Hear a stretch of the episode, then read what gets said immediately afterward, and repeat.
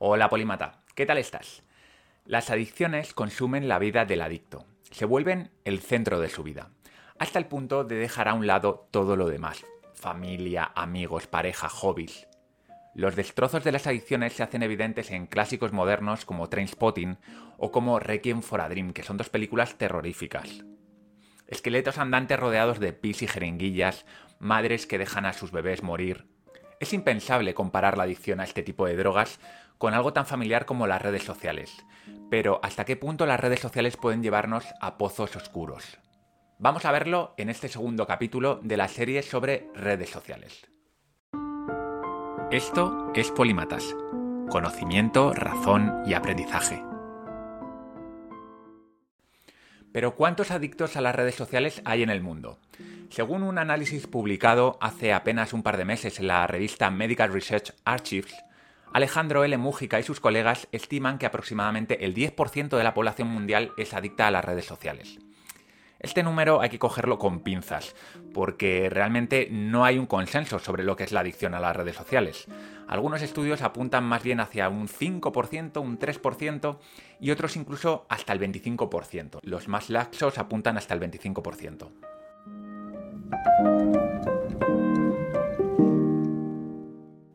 Pero, ¿qué es una adicción? Una adicción es una rutina repetitiva sobre la que sentimos que hemos perdido el control, que no tenemos el control, y que nos produce una satisfacción instantánea, pero que a largo plazo nos hace daño. Según esta definición tan amplia, una adicción no tiene que venir acompañada de un consumo de sustancias. Pero si sales a la calle y le preguntas a la gente, te dirán que es el abuso de una sustancia o un comportamiento. Pero lógicamente, psicólogos y psiquiatras, los profesionales, necesitan un criterio preciso y compartido para poder hacer diagnósticos. Con este fin se creó el Manual Diagnóstico y Estadístico de los Trastornos Mentales, más conocido por sus siglas en inglés DSM. A día de hoy, la última versión de este manual es de 2013 y se llama DSM-5. Y no tiene ninguna entrada relacionada con la adicción a redes sociales entre sus mil y pico páginas. Hasta hace unos años, cuando un médico hablaba de adicciones, se refería a adicciones a sustancias, cocaína, anfetaminas, heroína, crack, barbitúricos, alcohol, etc. Solo con la publicación del DSM-5 en 2013 se aceptó que un trastorno del control de los impulsos, la ludopatía, era en realidad una adicción. Es decir, oficialmente el único comportamiento que no tiene que ver con sustancias que se acepta como una adicción a día de hoy es la adicción al juego. ¿Qué pasa entonces con las adicciones a las compras, al sexo, a los videojuegos? Bueno, pues según el manual, estos comportamientos no son adicciones, sino que son trastornos del control de los impulsos. Sin embargo, la inclusión de la ludopatía en la categoría de adicciones del DSM5 podría ser el pistoletazo de salida para que otros trastornos similares empiecen a considerarse adicciones. Se ha visto que algunos de los circuitos cerebrales que se activan en el consumo de sustancias son similares a los que se activan en adicciones como el sexo o la ludopatía. La realidad es que muchos de los comportamientos que podemos ver en un adicto al tabaco o en un adicto a las anfetaminas, también los podemos ver en una persona que es adicta a las redes sociales. Mi sensación, revisando la literatura que hay relacionada con la adicción a las redes sociales, es que muchos psicólogos están pasos por delante del DSM5 y cada vez está más aceptado que algunos de los trastornos del comportamiento son en realidad adicciones.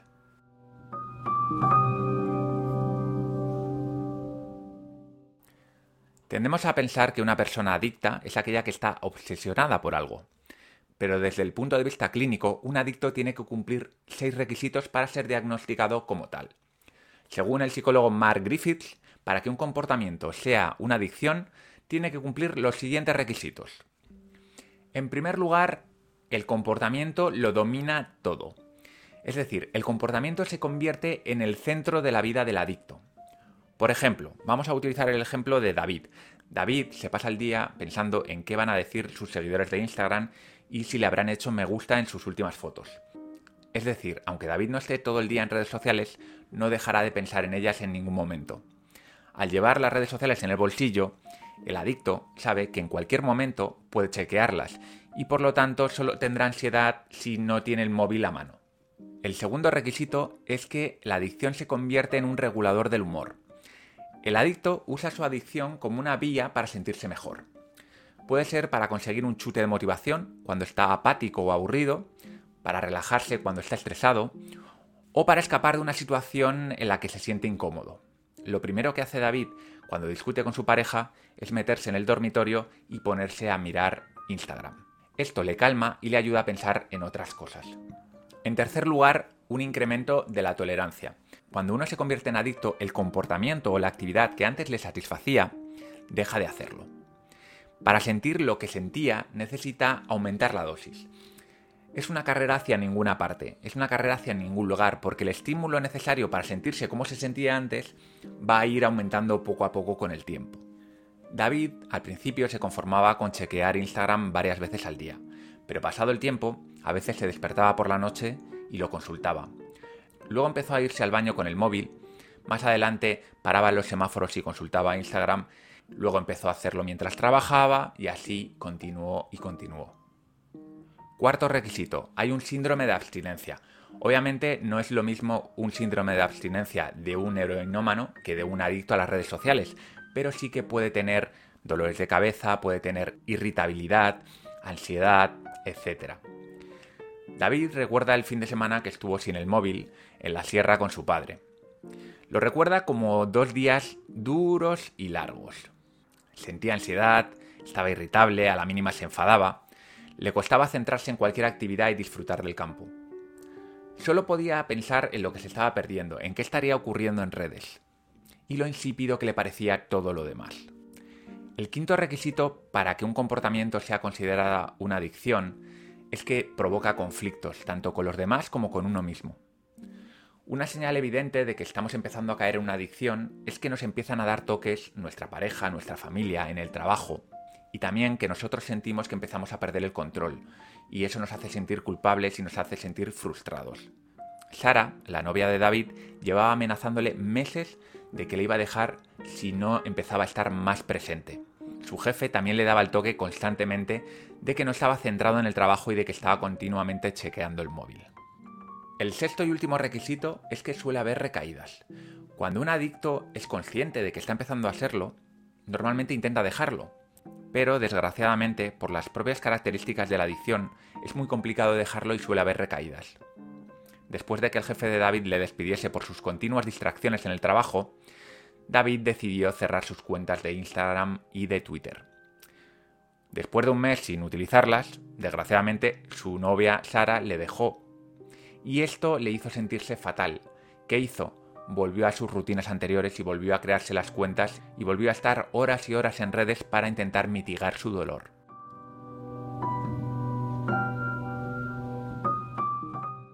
¿Cómo saber si soy adicto a redes sociales o a cualquier otro comportamiento?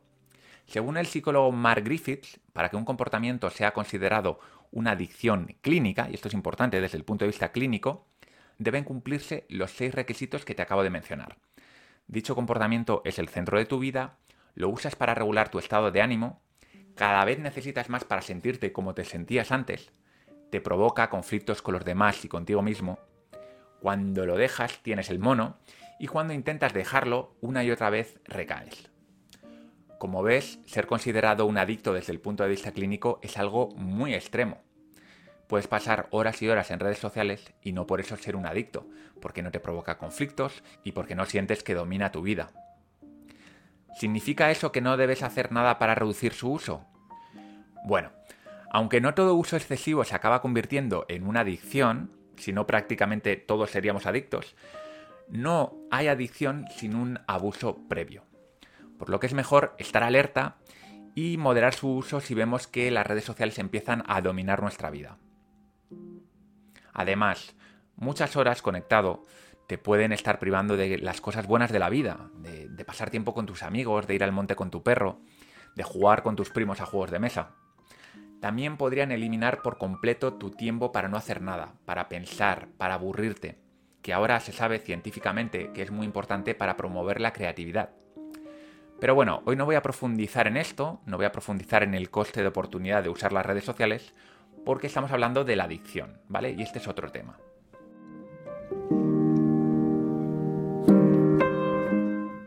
¿Qué hacer si me reconozco como adicto? Tanto si te reconoces como adicto o como si a tu alrededor hay alguien que ves que puede cumplir estos requisitos, lo mejor es dirigirte a un profesional. Esto es lógico. Afortunadamente, poco a poco van surgiendo profesionales y clínicas especializadas en este tipo de adicciones. Que todavía no sea habitual que la gente vaya al psicólogo por estos temas no debe echarte para atrás. Como todo nuevo problema, tarda tiempo en reconocerse y encarar en la sociedad. Es posible que mucha gente siga pensando que no existe la adicción a redes sociales o que no es algo grave. Cada uno es libre de pensar lo que quiera, pero la realidad es que existe y que puede llegar a ser un problema muy grave, he encontrado pocos estudios relacionados con el tratamiento de la adicción a redes sociales, pero te enlazo en el artículo que he escrito en polímatas.com sobre el tema, te enlazo un libro que está publicado en PDF y que en la página 136 puedes ver un resumen de cómo es un tratamiento a un adicto a Facebook, que es el ejemplo que te ponen.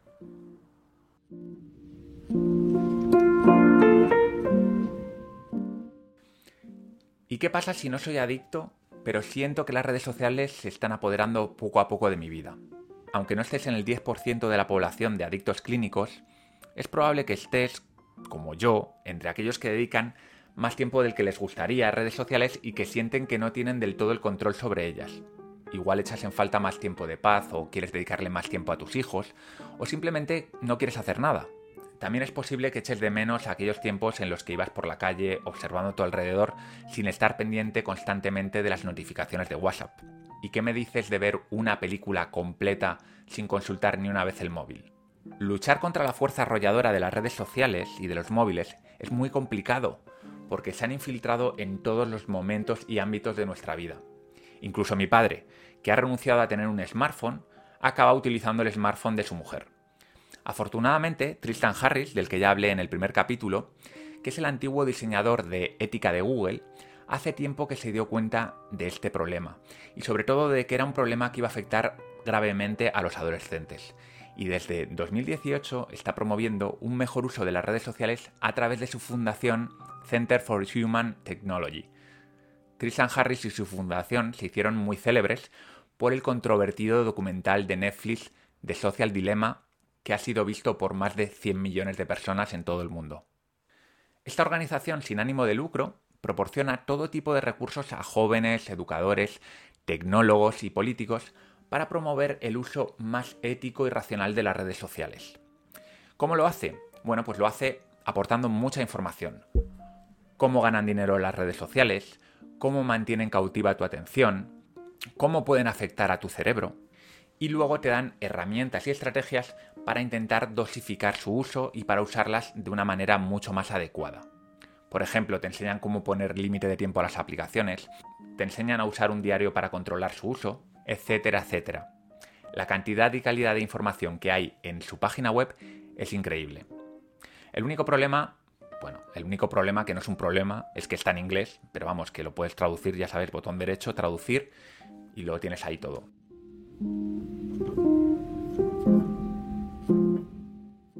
Bueno, Polímata, vamos con unas últimas reflexiones. En el primer capítulo de la serie te explicaba cómo las redes sociales han sido diseñadas para ser adictivas. Sin embargo, por paradójico que parezca, esto no las convierte necesariamente en adictivas. La adicción es un fenómeno complejo y como tal depende de muchísimos factores, tanto genéticos como ambientales. Por ejemplo, se sabe que las personas muy extrovertidas tienen tendencia a ser más adictos, pero ser extrovertido no te convierte necesariamente en un adicto. Obviamente también hay ciertos entornos que promueven el uso excesivo de la tecnología, pero tampoco eso te va a convertir en un adicto. Para que nos entendamos, puedes estar pasando 2-3 horas al día metido en YouTube y no por eso ser un adicto. ¿Por qué? Porque no es el centro de tu vida, porque no te domina, porque no te genera conflictos. La adicción es algo serio y destructivo que va terminando poco a poco con todo lo que no es ella misma y para colmo, nunca nos satisface. Por este motivo, mi opinión es que el principio de prudencia es el que debe prevalecer. Si no eres adicto pero sientes que estás perdiendo poco a poco el control, te animo a que te metas en la web del Center for Human Technology y que apliques algunas de las estrategias que sugieren y que te informes muy bien. Lo mismo en el caso de que tengas hijos, que veas que poco a poco se están ensimismando demasiado. Y si la cosa va a mayores y sientes que has pasado la línea roja, no dudes ni un minuto en pedir ayuda a un profesional.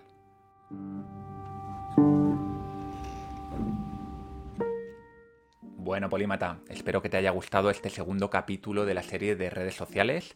Lo mismo, si te gusta, házmelo saber y así iré creando nuevos capítulos sobre el tema, que es un tema que a mí me interesa y me preocupa, pero quizá aquí estoy pregonando en el desierto. Así que ponte en contacto conmigo, déjame un comentario, mándame un correo, lo que tú quieras. Y poco más, ya sabes que si quieres apoyar a Polímatas, una manera muy efectiva de hacerlo es apuntarte a la biblioteca Polímata donde más de 100 aprendices de polímata estamos leyendo los 50 libros para comprender el mundo. Ay, que no se me olvide, el próximo martes vamos a estar en directo Sergio Parra, que ya le he tenido aquí varias veces, y yo hablando sobre si la carne sí o la carne no, sobre veganismo, animalismo y todos estos temas que están tan en boga hoy en día y que creo que merecen un buen debate. Así que resérvate el martes a las 7 y media, estaremos en directo en YouTube por lo tanto, puedes estar ahí con nosotros y mandarnos tus preguntas e interactuar con nosotros. Sin más, me despido, soy Val Muñoz de Bustillo, nos vemos el próximo martes.